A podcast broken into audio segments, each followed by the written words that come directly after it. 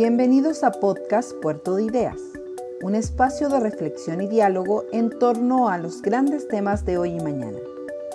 En este episodio escucharemos confinamientos culturales, ¿para qué y para quiénes reabrir?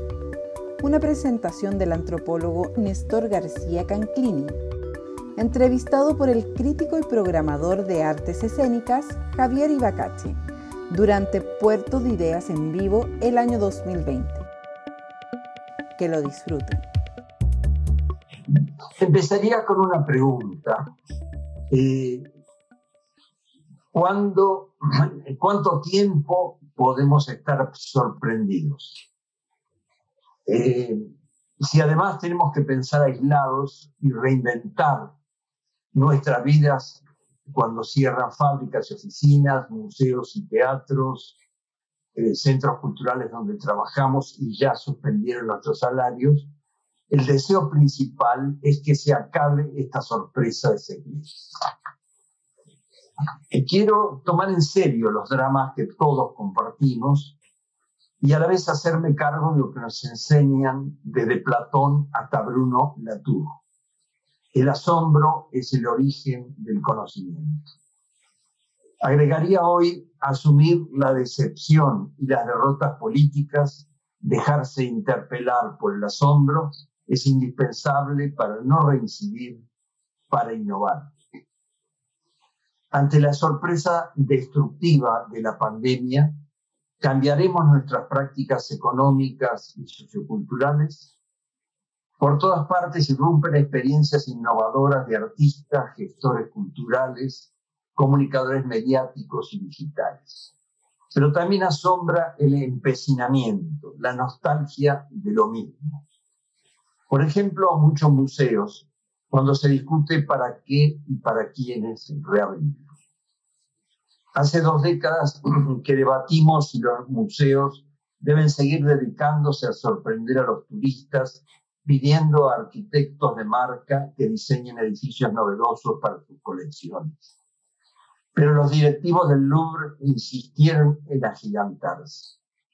Luego de los atentados del 11 de septiembre de 2001, al Louvre le costó tres años recuperar los millones de personas que iban cada año, de los cuales 75% no son franceses, y en su mayoría proceden de Estados Unidos, China, Corea del Sur y Brasil. El presidente del Louvre, Jean Martínez, que ya había tenido que cerrar las puertas en el verano de 2009, cuando el museo superó los 10 millones de, habitantes, de, perdón, de visitantes, reaccionó ante la suspensión obligada de 2020, que le hizo perder 40 millones de, euros. Su frase, no hay una solución milagrosa, habrá que abrir más horas y más salas. Si el director del Louvre mirara con atención las noticias sobre quiebras de aerolíneas y las desesperadas ofertas de viajes eh, baratísimos y desaconsejables, tendría una previsión más realista de los futuros visitantes extranjeros a los museos, al menos mientras no haya vacuna. El derrumbe económico estimado por la OMC entre, para los países europeos entre 9 y 14% para fin de este año, si no hay rebrote, afectará aún más el consumo cultural. Los pronósticos son peores en América Latina, donde 95% de los museos seguían con sus edificios cerrados a fines de julio de 2020 dato del Consejo Internacional de Museos, del ICOM. Unas 85.000 instituciones han tenido que cerrar, al menos temporalmente, porque muchos no tienen la capacidad de actualizar su infraestructura para cumplir las normas de distancia social impuestas por la pandemia. Ernesto Otone, subdirector de Cultura de UNESCO, dijo que 13% de los museos no podrán reabrir nunca. Me interesa entender esta ambivalencia entre el deseo y la necesidad de abrir junto con la complejidad de los, de los obstáculos. Y un camino puede ser acordarnos de la cantidad de veces en que las vanguardias artísticas y a veces los empresarios vienen gestionando en formas inesperadas las relaciones entre creadores, intermediarios y público. ¿Por qué dudar de que el teatro se rehaga sin que se toquen los cuerpos de los actores y haya butacas vacías entre un espectador y otro? No podemos olvidar cuántas veces se han ensayado otras relaciones entre creadores y público. Por ejemplo, en seis personajes en busca de un autor de Luigi Pirandello, en 1921, con Tadeusz Cantor y los actores marionetas en la clase muerta, lo que Bertolt Brecht llamó precisamente distanciamiento, Beckett y el Godot que nunca llegan, las, experiencias, las experiencias de creación dramática colectiva de Enrique Buenaventura en Cali, el grupo Octubre, encabezado por Norman Brisky, elaborando las obras con habitantes de barrios obreros y villas miseria en Buenos Aires. Sobresalían entre aquellas innovaciones de los años 70 y 80 del siglo pasado, las de Augusto Boal en Brasil, Argentina y Perú, improvisaciones para reinterpretar las noticias, el que llamaba teatro invisible, que desarrolló representando escenas improvisadas fuera del teatro, en un restaurante, un mercado o un tren, ante personas que no estaban ahí para ser espectadores. Los experimentos de varios de estos artistas se procesaron durante guerrillas y exilios, situaciones próximas al confinamiento, pero no en tiempos de Internet. Redefinir el teatro en modo web suscita valoraciones distintas. Javier, quien me acompaña, y es un gusto tenerlo aquí, diferencia entre el público que acude a una sala y se muestra dispuesto a permanecer en silencio durante el tiempo de representación, de una audiencia digital infiel e impredecible que se ha socializado en el streaming a partir de lógicas testeadas y guiadas por algoritmos de recomendación como los de Netflix o HBO, más proclive al nesting, anidamiento y a los maratones de series. Brenda Bernstein, en cambio, apuesta a reelaborar el lenguaje para incluir al espectador virtual que estaría, entraría a la comunicación en su celular en cualquier momento del día.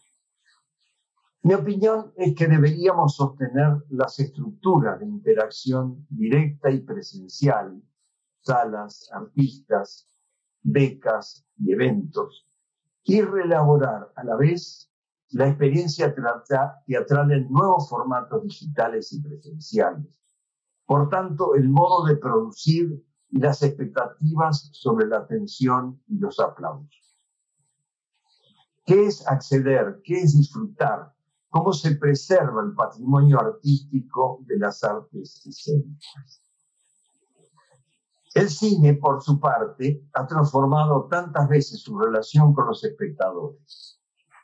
De las carpas a los palacios con miles de butacas, cedidos con resignación hace décadas a templos evangélicos y estacionamientos, salas reemplazadas desde los años 80 por videocaseteras, luego las multisalas, los dividí en blockbusters y puestos de venta piratas. Las pantallas de celulares que abrevian el viaje en metro.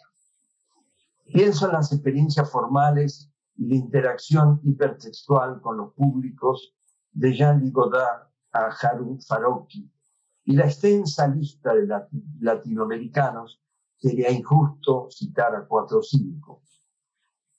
Cada muerte del cine tuvo sus viudos y sus resurrecciones.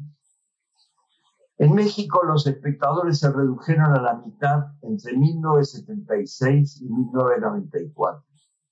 Las multisalas y otros cambios en el modelo de exhibición quintuplicaron la asistencia en los últimos 25 años.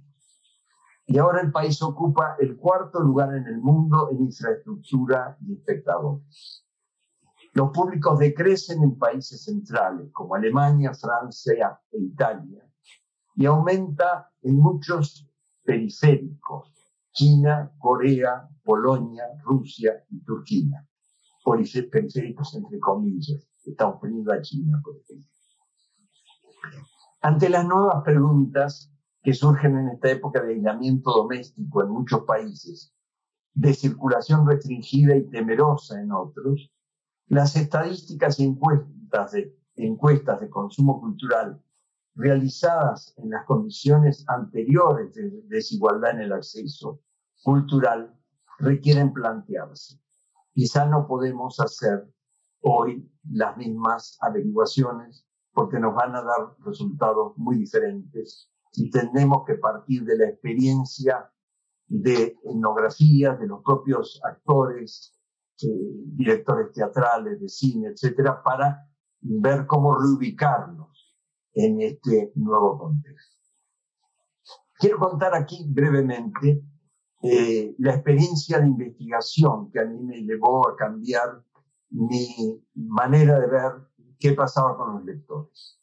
En México eh, hubo dos primeras encuestas nacionales de lectura, una en 2006 y otra en 2012, y esas encuestas se centraban en preguntar cuánto lee, cuánto de periódicos, de revistas, eh, de cómics, eh, pero todo era leer en papel.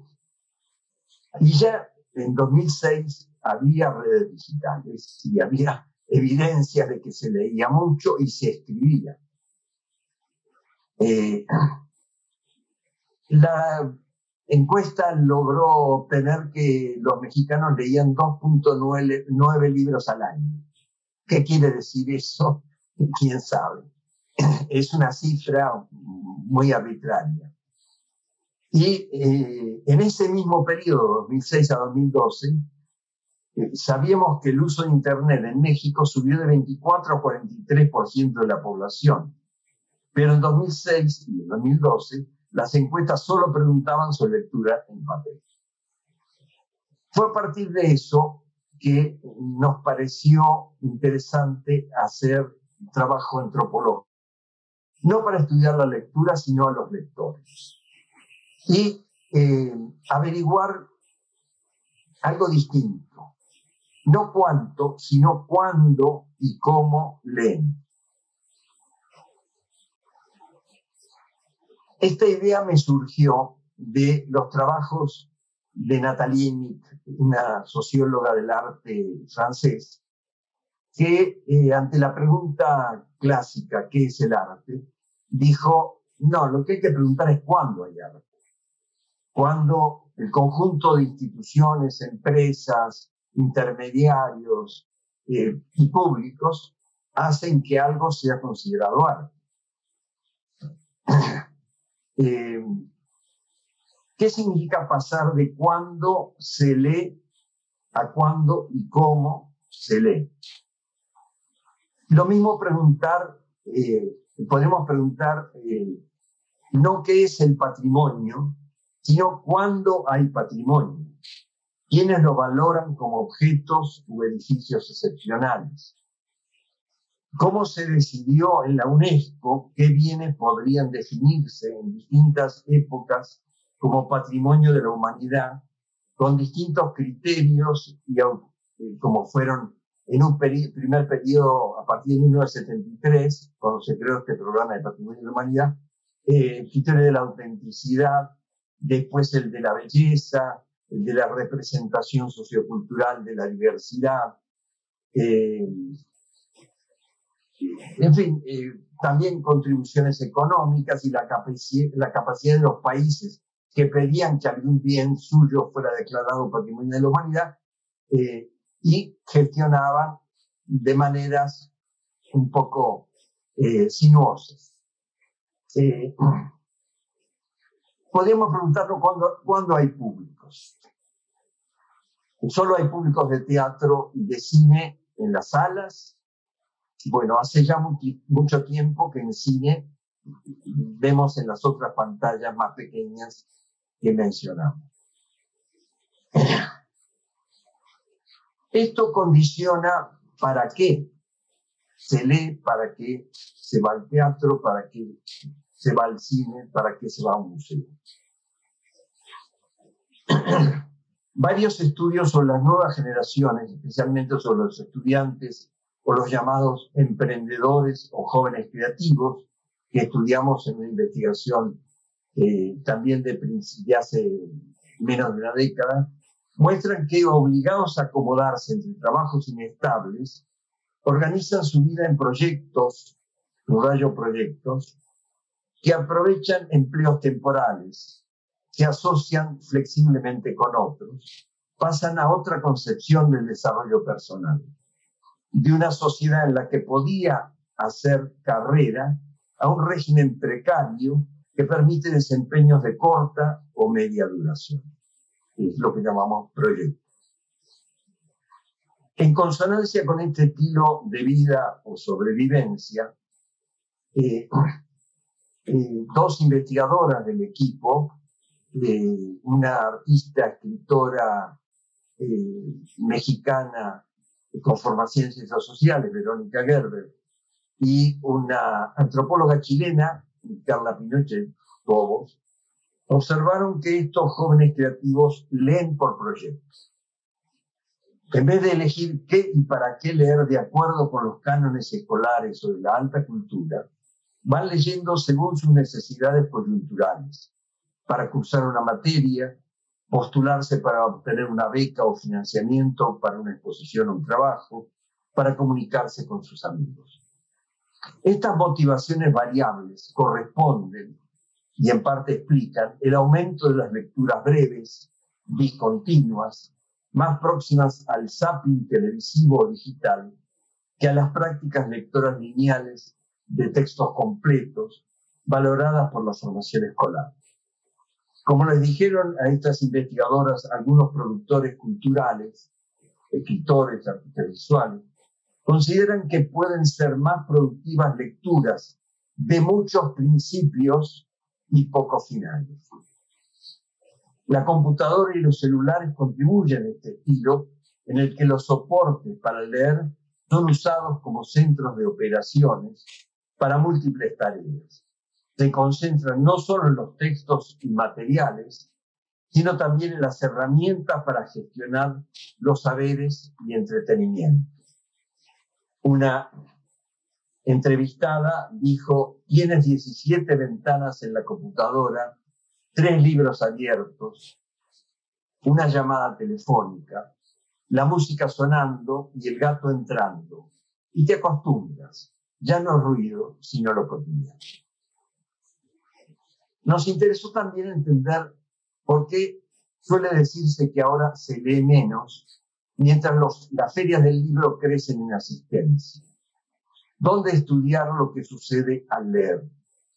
En los comportamientos singulares de cada persona o en las interacciones sociales. Las encuestas tradicionales, sobre todo hasta hace muy pocos años, se hacían dirigidas a individuos para que contaran cómo era su experiencia de lectura o de no lectura en eh, forma aislada.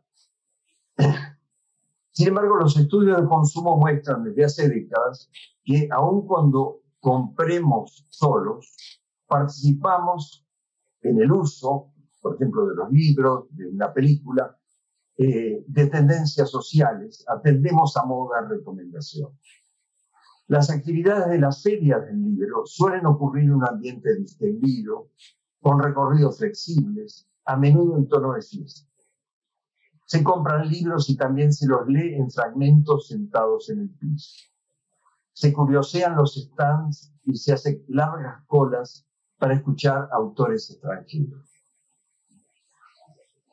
Varias ferias han percibido este sentido lúdico de la visita e incluyen en sus programas, además de actos explícitamente literarios, como conferencias y mesas redondas para presentar libros, conciertos de músicas populares, teatro y cine, juegos para niños y grandes, constante circulación de cámaras que filman entrevistas dentro del espacio ferial, tanto a autores renombrados como asistentes anónimos, encantados de ser difundidos más tarde por las televisoras. Diríamos que los públicos suelen ser promiscuos.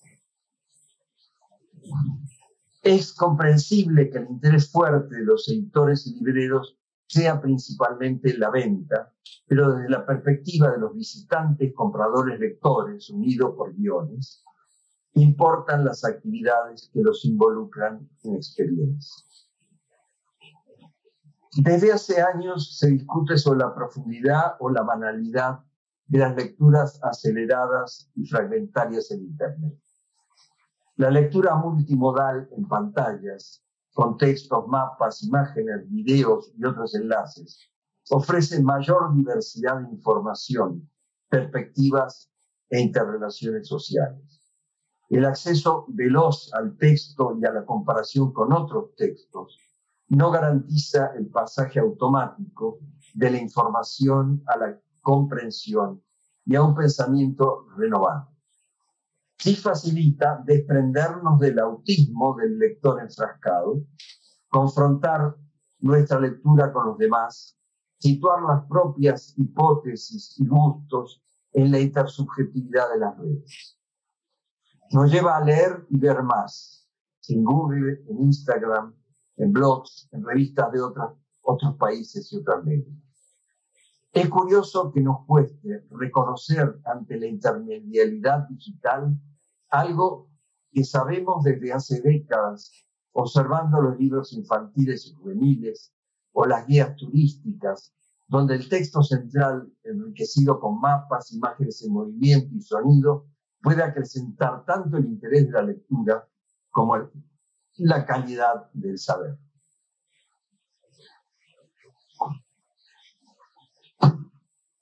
Tampoco quiero idealizar los comportamientos de los jóvenes o de los lectores preferentemente digitales.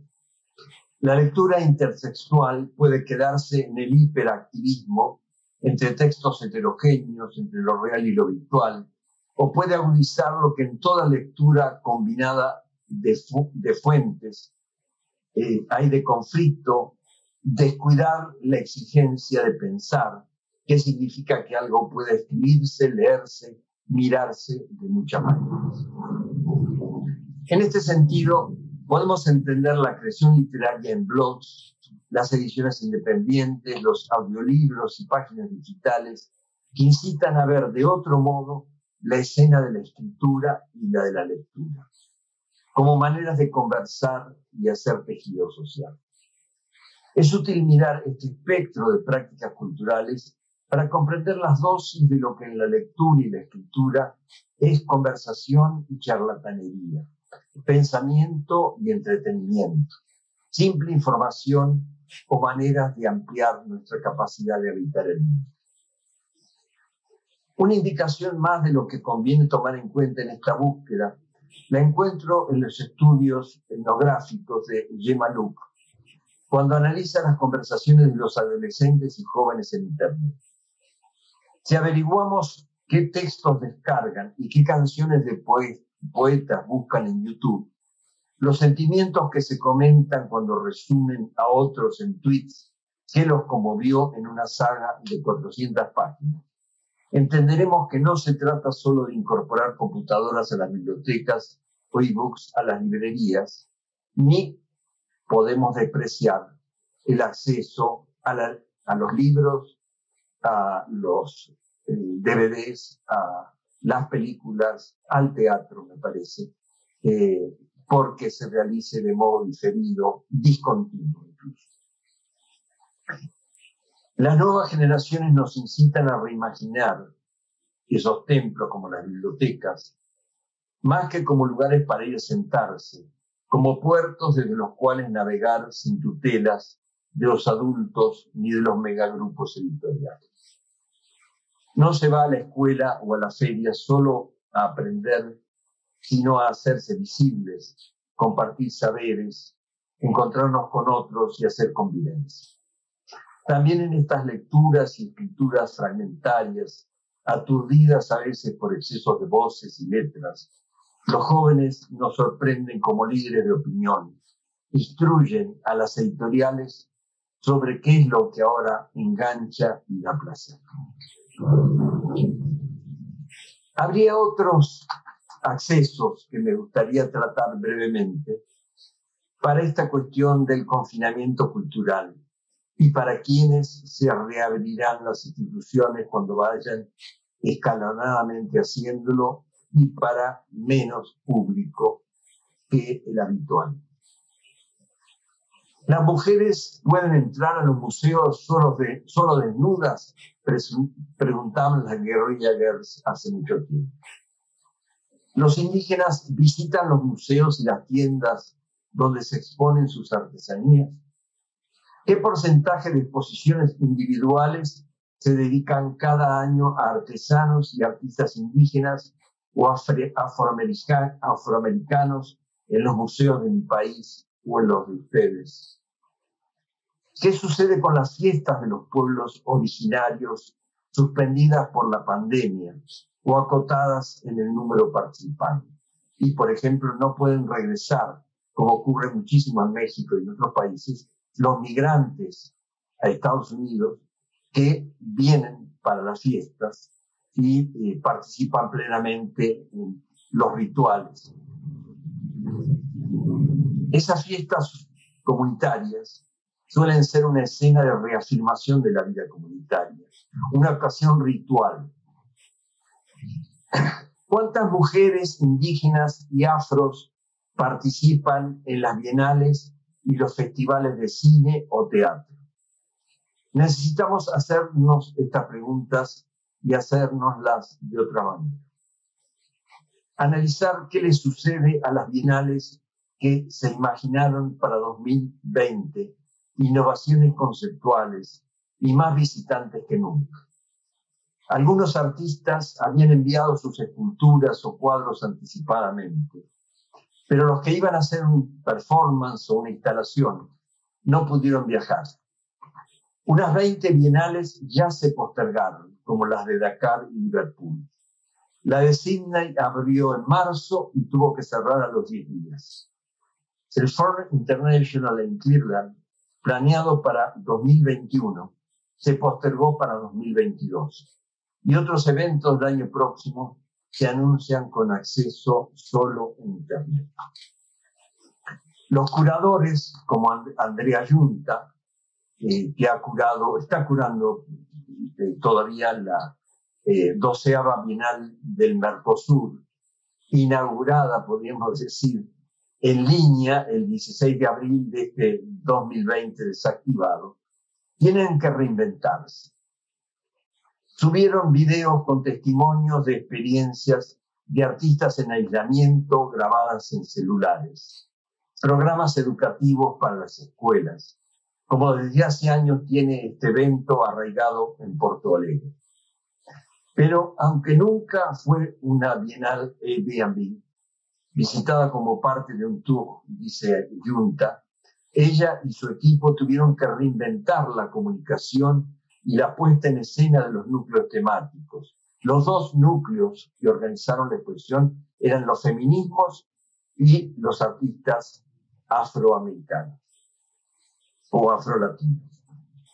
Y tuvo que trasladarlos a una plataforma virtual, como si no fuera poca innovación que una bienal expusiera claramente artistas feministas o algunos no eh, mujeres, eh, pero que eh, adherían, digamos, al feminismo y artistas afroamericanos. Los deseos de los artistas por participar no disminuyeron y en las semanas que lleva la Bienal físicamente cerrada, se abrieron debates y cruces imprevistos en el diseño imaginario. Lo que la pandemia impidió se potencia en los encuentros virtuales. Otro tipo de visitas guiadas y reprogramadas, como dice la curadora, para explorar el mientras tanto sin saber si el que vendrá era el momento que imaginaban.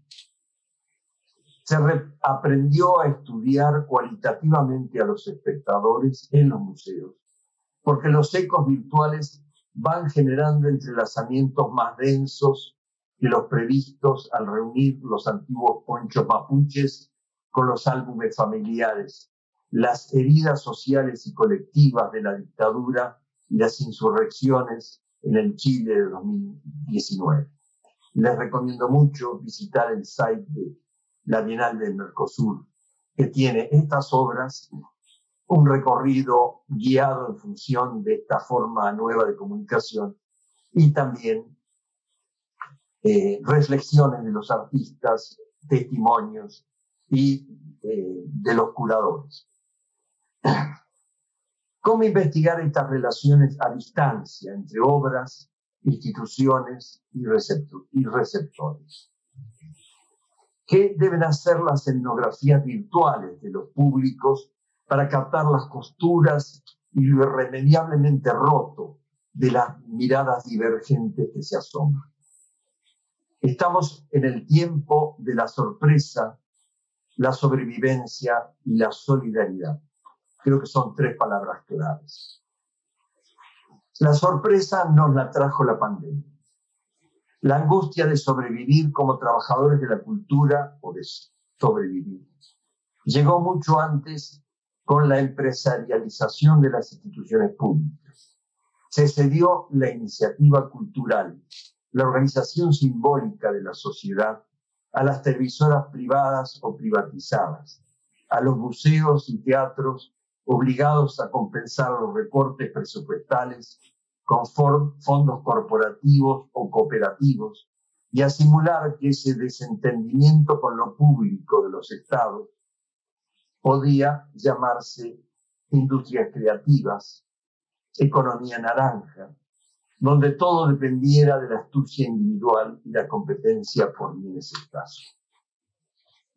Hace 25 años que en Francia sociólogos y economistas como Pierre-Michel Manger estudian la condición artística como procesos de intermitencia. Por ejemplo, los actores y actrices que entre el fin de una obra que representa y el ensayo o que lo llamen para hacer otra, eh, transcurren un periodo sin salario, sin seguridad social, bueno, el gobierno francés estableció un programa eh, para dar esta continuidad. Es un caso excepcional. Eh, el libro de Pierre-Michel Manger, el, trabajo creativo, que lamentablemente no está en español, está en francés, hay muchos artículos en inglés, dan cuenta de estas investigaciones que comparan la incertidumbre de la creación artística, comienza una novela o una obra de teatro y no sé a dónde voy, eh, con esto otro que es la precariedad, la incertidumbre socioeconómica que hoy vivimos tan acentuadamente. ¿Cómo salir de esta situación eh, para no reducirnos a ver quién llega primero a las ventanillas de la beneficencia usadas por las empresas para pagar menos impuestos, publicitarse y dignificar la imagen de marca. La multiplicación de movimientos sociales y culturales durante décadas mostró que estos son de alta intensidad y corta duración. Sobreviven cuando su ejercicio crítico renueva la sorpresa.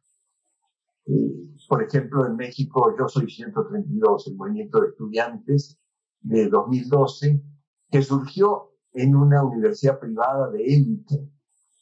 Nadie esperaba que otras universidades privadas se adhirieran, muchas públicas, hubo más de 90, y generara un trastorno sociopolítico en plena campaña electoral, criticando al candidato a presidente que finalmente ganó y a eh, las televisoras que lo habían convertido en su candidato.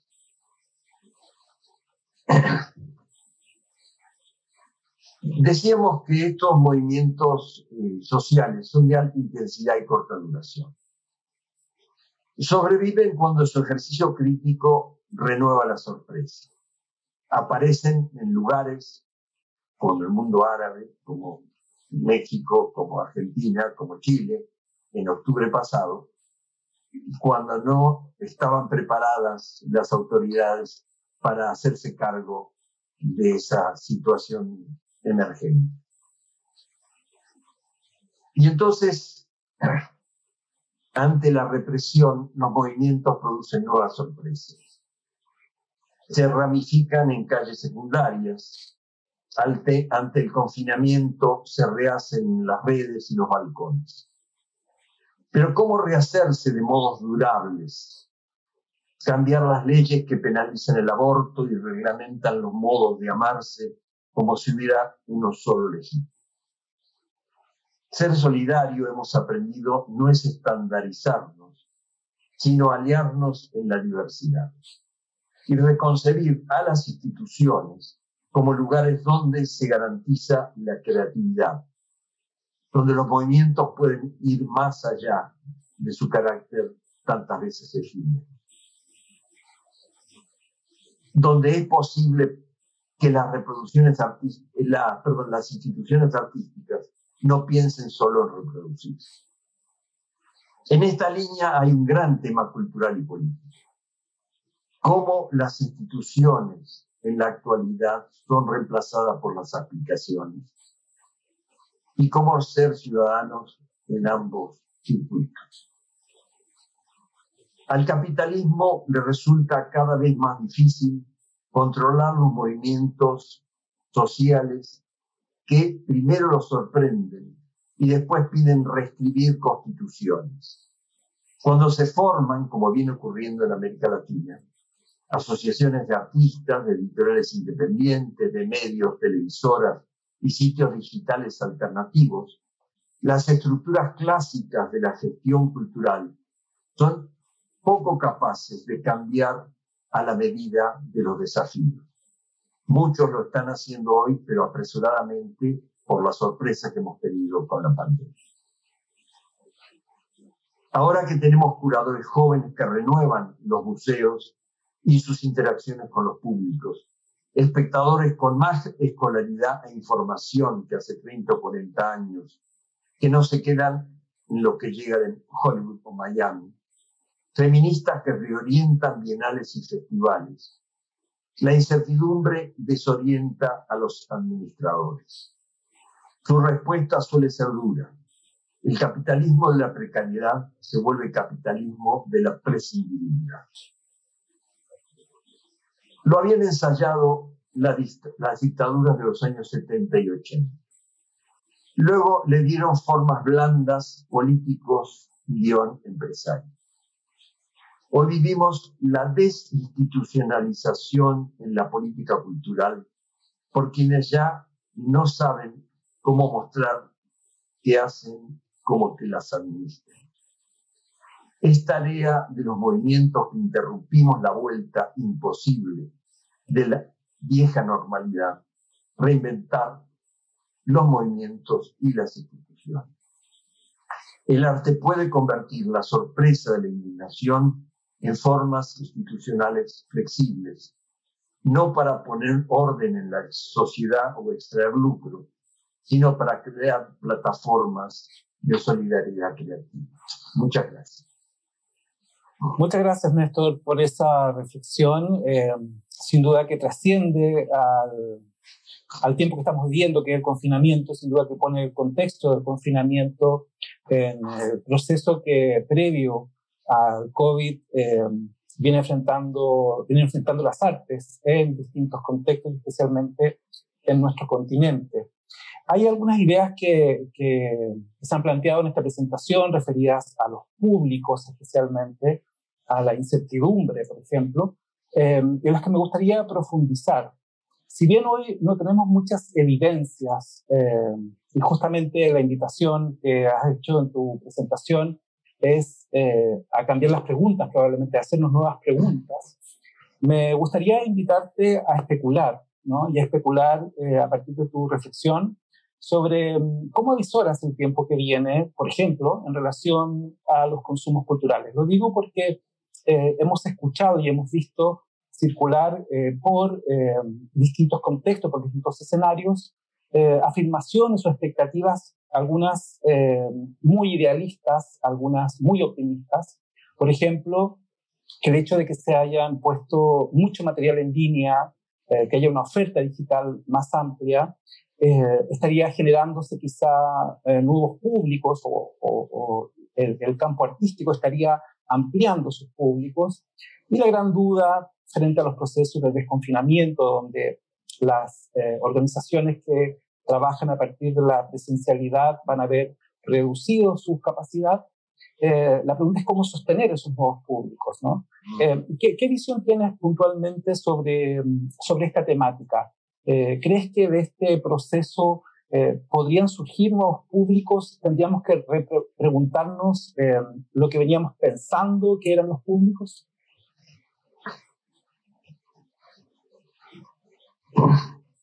Hay un deseo de volver a los cines, los teatros, los conciertos, los festivales.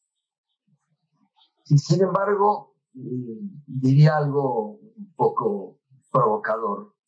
Hemos tenido en los últimos años muchas manifestaciones feministas, muchas de, desocupados, de jubilados, eh, etcétera, etcétera. Eh, indígenas, por supuesto, afroamericanos, especialmente en Brasil. Pero que yo recuerde, no ha habido manifestaciones de públicos durante la pandemia que pidan reabrir los escenarios o las pantallas en lugares cerrados. Hay mucho temor. Eh, es lo que estamos viendo en lo que sí se reabre. Y a veces la necesidad urgente de volver a cerrar. Eh, vimos ayer en Estados Unidos, especialmente en Texas, que se habían reabierto escuelas y allí y en otros estados hubo inmediatamente un regreso de los contagios. Eh, leía una carta de un director de una escuela lejana a los padres, agradeciéndoles porque habían facilitado que los niños volvieran a reencontrarse presencialmente durante dos días. Eh, hay una discusión que conocemos internacional sobre esto. Eh, en Europa, donde la pandemia golpeó antes, eh, también ah, hay un regreso, cierre de playas, cierre de la circulación demasiado abierta en ciudades como Barcelona o Madrid que están reagudizando los contagios. Eh, entonces, por un lado, yo diría que es una situación muy imprevisible. La declaración que hizo ayer el director general de la Organización Mundial de la Salud fue que quizá el coronavirus no tenga solución. Eh, no digo que haya que confiarle tanto a la OMS, pero eh, si él lo dice, debe saber algo más que nosotros.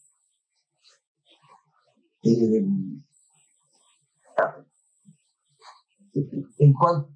en, ese sentido, mm, me niego a hacer pronóstico para la post-pandemia. No sé si va a haber post-pandemia. O quizá haya interrupciones y luego reaparezca. Eh, las vacunas podrían ayudar mucho, como ocurrió con la influenza, pero eh, está todo muy incierto. Y un fenómeno que tiene que ver con lo digital es el ocultamiento de información. Eh, tú mencionabas, creo al comienzo, las dudas sobre el origen eh, del COVID y podemos hablar un poco más de eso si quieres, pero todo esto contribuye a una incertidumbre eh, en cuanto a qué pasos da. Y mucho vemos en países como México, donde no hay eh, una cuarentena estricta, y bastante bien planeada, como me parece que hay en Argentina. Eh, en México eh, diría que el confinamiento depende del autoconfinamiento, de la responsabilidad individual y familiar o grupal. Hay demasiadas transgresiones y, está creciendo día a día el contagio y las muertes. Eh, en este panorama, lo podemos hablar de qué hacer el mes próximo, qué, qué sería razonable planear. Eh, es posible que se reabran eh, eh, teatros, yo creo que tú has pensado este tema más que yo. de los cines está muy dudoso, la cineteca magnífica que hay en la Ciudad de México con 10 salas y a la que muchos estamos ansiosos por regresar por su programación excepcional, ya hizo conocer un protocolo para cuando reabran, pero no van a, no hay fecha. Eh, ayer el secretario de Educación de México eh, dijo que mostró cómo se va a organizar las clases, no en línea, sino más bien por televisión y radio, y dijo que no va a haber vuelta presencial a las escuelas hasta que no haya verde en el semáforo. Eh, creo que en este contexto reinventar lo que veníamos haciendo es la tarea en la que están comprometidos artistas, instituciones culturales, curadores, y que vamos a ir viendo decisiones que se toman y se retoman a cada momento. Eh, hay quienes se han lanzado a viajar en avión y también se han contagiado porque los aviones no guardan cercana distancia, eh, sana distancia. Eh, más bien dejan que se ocupen todos los asientos, están desesperados por salir de, la crisis que nos ha trincherado. y así todas las situaciones de este tipo, eh, no sé, eh, me parece que en la línea de lo que citaba de Boal, eh, podemos pensar mucho en artes visuales, performance, teatro, en lugares inesperados y con otro formato, con una comunicación diferente. se han improvisado lugares en este sentido como dedicar algunas calles en París a, que sean peatonales exclusivamente y que las, los restaurantes puedan colocar mesas no solo en la acera, en la vereda, sino en la parte de tráfico. Eh, bueno, hay músicos también ahí, como suele haber en las calles y el metro de París, eh, podría haber grupos teatrales, podrían proyectarse películas al aire libre que se han hecho muchísimas veces desde hace un siglo. Eh, en fin, creo que debemos ir reinventando y lo más importante es los formatos, la capacidad de invención que podemos reencontrar en la historia de las artes eh, y en la historia de la gestión cultural, que ha madurado mucho en los últimos años con infinidad de maestrías, posgrados en gestión cultural que dan una alta calificación a un personal de, museos, de centros culturales, de muchas instituciones que no teníamos hace 20 años. Claro, sin duda hay, un, un, campo profesional que se ha desarrollado, pero no estamos muy seguros que ese campo profesional estaba preparado para un confinamiento global, ¿no? Eso, eso es inédito. Eh, indudablemente, un escenario de incertidumbre va a requerir flexibilidad, ingenio eh, y nuevas respuestas y capacidad de adaptación. En la presentación que, que, acabas de hacer y también en el último libro que está en, en línea, eh, hay una referencia, diríamos, hacia nuevas formas de leer, ¿no? y cómo estas nuevas formas de leer están en diálogo con nuevas formas también de circulación de contenidos y de condicionamiento en muchas veces de la información. Me refiero a la relación compleja que se está dando eh, con los algoritmos. Em, y, quiero detenerme en ese punto. Em, decías en tu, en tu presentación que si las organizaciones culturales quizá em, eh, pueden eh, ser equiparables a una aplicación, en fin, y, y, lo que hemos estado viendo en este tiempo es que el confinamiento ha acelerado un proceso en muchas organizaciones, ¿no? Ha acelerado no solamente la digitalización, sino que las preguntas sobre cómo incorporar la cultura digital, por ejemplo, para la sostenibilidad de las organizaciones. Y en ese camino hemos visto que eh, hay muchas preguntas en el aire, eh, hay muchas dudas, eh, que no, cultura digital no es tener una estrategia de difusión en redes sociales, sino que es pensar probablemente, tener una visión de mundo. Me gustaría que te, que te refirieras concretamente a lo que piensas de, de, los algoritmos en este contexto, o sea, al rol que podría cumplir esta cultura de algoritmos eh, en un momento en que eh, si hay desconfinamiento o proceso de desconfinamiento, probablemente nos vamos a encontrar con un escenario distinto. ¿Cómo ves tú concretamente eh, los algoritmos, la cultura de algoritmos para lo que tradicionalmente hemos llamado las artes o el campo artístico?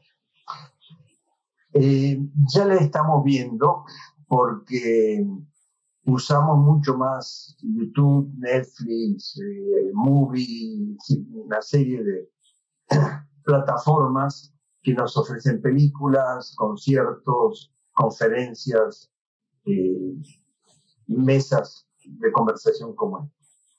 Eh, y nos asocian con lo que deberíamos estar. Entonces ya los algoritmos están trabajando con nuestra trayectoria digital, extrayendo datos no solo de allí, del correo electrónico. cuento una anécdota que para la que estaba preparado por lo que había estudiado cuando eh, estaba escribiendo el libro y sin embargo me sorprendió. Eh, yo estaba viendo en mi computadora eh, noticias de última hora, vi que había una entrevista a Alberto Fernández cuando todavía no había asumido como presidente y dije, quiero leerla, pero estoy muy cansado, eh, la vista, voy a imprimirla y mañana la leo. Dejé la pantalla de la compu, me subí a ver este, en la pantalla de la televisión eh, que encontraba en YouTube. Y el segundo eh, ofrecimiento que me daba era una entrevista, otra entrevista con Alberto Fernández. O sea, me había cambiado de pantalla y sin embargo me había cambiado de plataforma y sin embargo este, ya me tenían eh, conectado con lo que posiblemente quería seguir. Eh, aquí señalaría un contraste con eh, lo que ha pasado en la gestión cultural desde hace años. tú decías que había poca preparación de muchos gestores culturales para esta nueva etapa eh, es cierto porque creo que gran parte de la gestión cultural la han hecho eh, secretarías o ministerios de cultura o consejos de cultura y las universidades, que están eh, todavía muy instalados en las instituciones.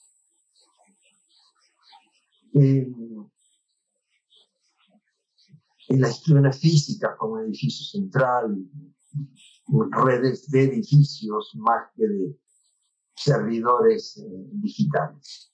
Eh, y se ha subestimado lo que se puede hacer en todo este campo y cómo formar la gestión eh, para aprovechar esas oportunidades. Sin embargo, me sorprende más que los ministerios de cultura, la ductilidad de muchas universidades, sobre todo públicas en América Latina, eh, para crear rápidamente repercusiones de difusión cultural que sus direcciones de difusión cultural no habían explotado en el pasado. Eh, sabemos que casi todas las universidades, en, sobre todo las, públicas y las privadas también en, América Latina, tienen muy mala distribución, salvo cuando hacen un convenio con una editorial privada que tiene distribución comercial. Y los libros quedan embodegados. Eh, de pronto uno comenzó a ver que las universidades tenían un hiperactivismo en eh, estas pantallas digitales y a veces trasladaban la estructura eh, de cuatro ponentes en una mesa redonda que este, daban discursos paralelos, poco diálogo, poco tiempo para eso, pero hubo una rapidez que me impresionó para adecuarse a esta forma de difusión a mí me parece que algo de eso va a permanecer. Eh, los coordinadores o directores de difusión cultural más inteligentes eh, han percibido que hay algo ahí que tienen que seguir trabajando. Entonces, eh, tal vez los ministerios de cultura, que suelen ser menos útiles, empiecen a descubrirlo también. En cuanto a los algoritmos, eh, tú hablabas de que cómo han cambiado la forma de leer, eh, de comunicar.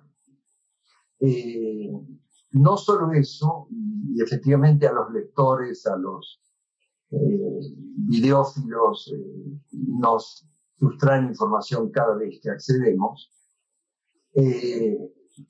y nos incorporan a bases de datos en las que no tenemos ninguna intervención, que saben de nosotros, por lo menos de una parte de nuestra vida pública y privada, mucho más que nosotros, que la recuerdan muy bien. Eh,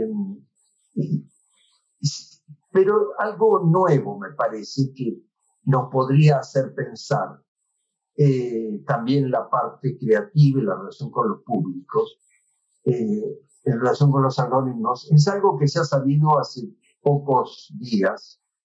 Eh, eh, por lo menos yo me enteré eh, la semana pasada y creo que cuando mucho habrá algunos meses de esto, que es el GPT-3, una nueva edición del generador de textos GPT-2,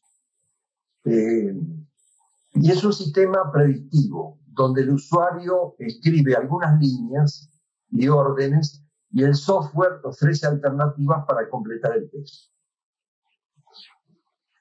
Eh,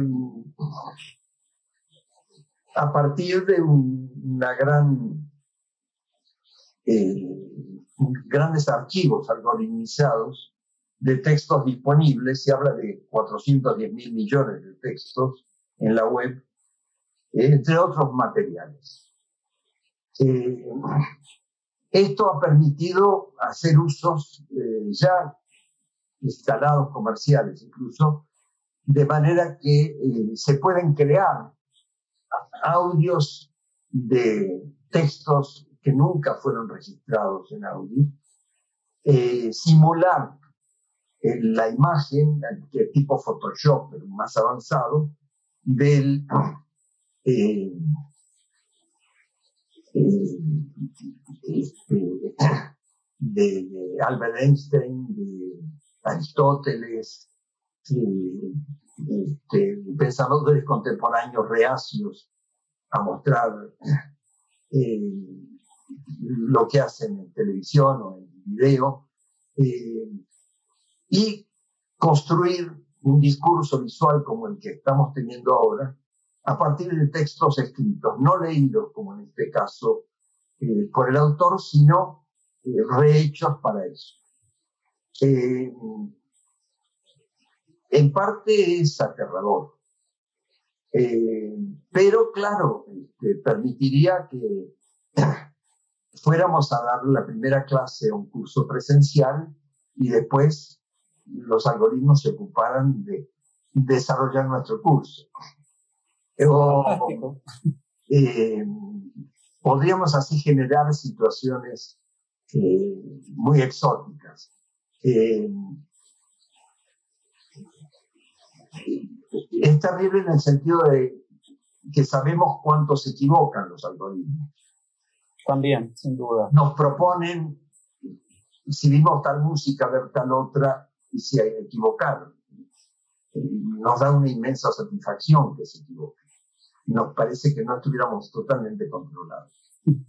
Eh, pero también eh, los algoritmos pueden sujetarlos y sobre todo los sujetan, los convierten en consumidores y ciudadanos sumisos. Eh, lo hemos visto en los procesos electorales desde hace tiempo, con Cambridge Analytica, con otros procesos que han sido denunciados, recientemente investigados, eh, pero que no han impedido mm, que haya un mayor control sobre lo que los ciudadanos podemos hacer para que sea respetado. Hay varias preguntas que se están haciendo en plataformas, precisamente, en las plataformas que se está siguiendo esta conversación. Algunas de ellas tienen que ver precisamente con eh, este nuevo escenario, cuál, rol, cuál podría ser el rol de las políticas públicas en un escenario como el que hemos venido describiendo post pandemia. Em, y también otras preguntas que van hacia hábitos o aprendizajes que, podría, que ha dejado el confinamiento y que podrían mantenerse en, el tiempo. Entonces me gustaría poder eh, pensar eso, esas dos grandes eh, líneas de, de reflexión. Em, ¿Cuáles podríamos especular son eh, hábitos que se podrían fortalecer eh, en el tiempo, eh, post pandemia, si es que hay esa post pandemia. Y por otro lado, em, ¿cuál podría ser el rol o, cómo podrían empezarse las políticas públicas en, este, en este nuevo escenario, particularmente enfocadas en cultura? Hay una pregunta que de hecho se focaliza en el rol que pueden tener las organizaciones o los gobiernos locales para proteger la diversidad cultural en este contexto, por ejemplo, como el que estábamos describiendo. Eh, me gustaría que pudieras reflexionar sobre eso. Sí, comencemos por los hábitos, porque yo creo que hay que reformular las políticas culturales, eh, sobre todo las políticas públicas y las empresariales también, y las de instituciones independientes, a partir de, los, de las prácticas efectivas de los consumidores, usuarios de los interlocutores que queremos tener. Eh, un tipo de hábitos o de no prácticas que estaban poco desarrolladas y se han expandido y me gustaría mencionar es el de las solidaridades locales, barriales, vecinales, eh, de compañeros de trabajo. Eh, ir juntos al trabajo si hay que ir eh, en un solo coche varios que habitan cerca en distintas casas. Eh, asociarse para hacer la compra en el súper o quizá hacerla en huertas ecológicas que existen muchas. Y eh, no sé cómo es esto en Chile, pero en, en México ha habido una efervescencia durante la pandemia y con algunos ejemplos interesantes. Por ejemplo, eh, eh, en esto que decíamos de los jóvenes creativos y que se agrupan, sabemos que una de las actividades creativas eh, que ha crecido internacionalmente son los jóvenes que se asocian para crear restaurantes. Conozco una red de cuatro restaurantes que la, atienden unos 12 jóvenes, hasta 40 años más o menos, y que les iba bastante bien. Empezaron hace poco más de un año. De pronto tuvieron que cerrar, porque todos los restaurantes fueron obligados, y se reorganizaron para proveer servicios a domicilio, conectando a cultivadores populares de la Ciudad de México, algunos que son indígenas, eh, o de origen indígena, pero mantienen costumbres, fiestas tradicionales, y que cultivan en sus huertas y venden para mercados eh, populares, lo que se llama mercados sobre ruedas en México, eh, que se instalan un día a la semana en distintos. Y establecieron una conexión que no existía entre eh, huertas eh, muy periféricas, con protección, con cuidado, con selección de lo que venden, eh, y consumidores urbanos que estábamos acostumbrados a ir al súper o al mercado de nuestro barrio el día que se instalaba hay hábitos de solidaridad vecinal, eh, también en relación con la inseguridad, eh, con atender necesidades de los otros, preocuparse de los ancianos que viven cerca y no tienen eh, quien vaya al banco en lugar de ellos, no tienen hijos. en fin, mil actividades, posiblemente haya equivalentes entre ustedes eh, Santiago y otras ciudades, eh, y que esos hábitos yo creo que van a perdurar. Quizás se debiliten cuando eh, se abran más la circulación pública, pero para algunos seguirá siendo un recurso alternativo muy valioso. A partir de esto me parece que mm, podemos replantear lo de las políticas públicas.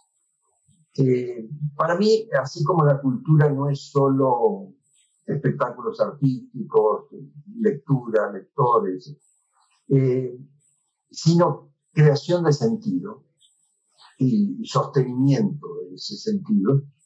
Eh, para la antropología, no es una novedad. Eh, Pienso que eh, estas solidaridades son creación de sentido que no existía.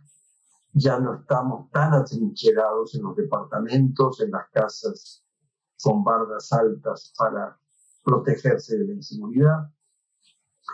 Eh, la inseguridad ha crecido porque hay más desempleo y porque crecen las mafias que ocupan territorio en todos los países de América Latina. Eh, y hay una pregunta para las políticas públicas, culturales, urbanas, cómo fortalecer, cómo dar plataformas. Eh, no solo dinero, en muchos casos sería útil, que lo que se llama presupuesto participativo, desde que se inició en Porto Alegre el proceso en la época de Lula, eh, y que hay muchas ciudades también en México, no solo se expanda, sino que crezcan esos presupuestos, que los gobiernos manejen menos dinero y los ciudadanos más. Y sobre todo los ciudadanos con proyectos, eh, proyectos solidarios, cooperativos. Eh, mi impresión es que en las artes propiamente van a surgir nuevas formas de economía creativa, por llamarla en otra palabra que nos, me da mucha simpatía. Eh, pero eh, vamos a tener que organizarnos de otra manera. Ya hay cooperativas, hay teatros independientes, hay eh, intentos de las editoriales independientes de sobrevivir ofreciendo de otra manera, con las librerías cerradas, llevando a domicilio, viendo cómo buscan alternativas, transformarse. Eh, me parece que estas son algunas de las líneas, hay muchas más, de nuevos hábitos que están surgiendo. sabemos por otras experiencias traumáticas que pueden durar tanto como la Segunda Guerra Mundial, eh, y muchos europeos volvieron en la medida que económicamente pudieron restablecerse a hábitos capitalistas, hábitos de relación con la cultura y con la vida social eh, más individualistas y menos cooperativas. Ok, bueno, sin duda, pero esta idea de, creación de sentido a partir de la solidaridad me parece muy significativa. Eh, Néstor, quiero agradecer eh, el tiempo, la dedicación, el haber compartido este texto escrito especialmente para, para esta oportunidad, esta reflexión que sin duda es mucho más amplia o podríamos volver a, encontrarnos para seguir pensando ¿no? las formas de participación. Eh, quiero también agradecer a Puerto de Ideas, a Escondida BHP por eh, acompañarnos en esta conversación. Eh, Néstor, sus palabras para la despedida. Bueno, yo quisiera asegurarle que toda esta conversación y la presencia de Javier y mía no fue resultado del GPT-3, eh, que, pero sí, entiendo que puedan dudar. Eh, ha sido un placer para mí realmente eh, estar aquí, conversar con Javier, haber conocido un poco más de, su trabajo estos días, porque cuando me dijeron que iba a ser interlocutor, eh, busqué, me enviaron materiales que yo no conocía, como el de la revista Funámbulos, eh, dedicada justamente al teatro alternativo de este periodo. Eh, lo felicito por haber reconvertido Puerto de Ideas en esta experiencia eh, de transmisión de comunicación internacional eh, mucho más concurrida que si se hiciera solo en Valparaíso. Eh, extraño no estar en Valparaíso, en Santiago, eh, y espero que llegue pronto la oportunidad de, poder dar alguna charla y asistir a otras ahí. Y, y, luego con amigos, que también extraño, a comer buenos mariscos. Muchas gracias, cuídense. Muy bien. Bueno, esperemos reencontrarnos entonces con esos mariscos. Bueno, muchas gracias. Buenas tardes. Gracias por escuchar podcast Puerto de Ideas. No olvides seguirnos a través de las redes sociales para enterarte de nuestras actividades. Hasta pronto.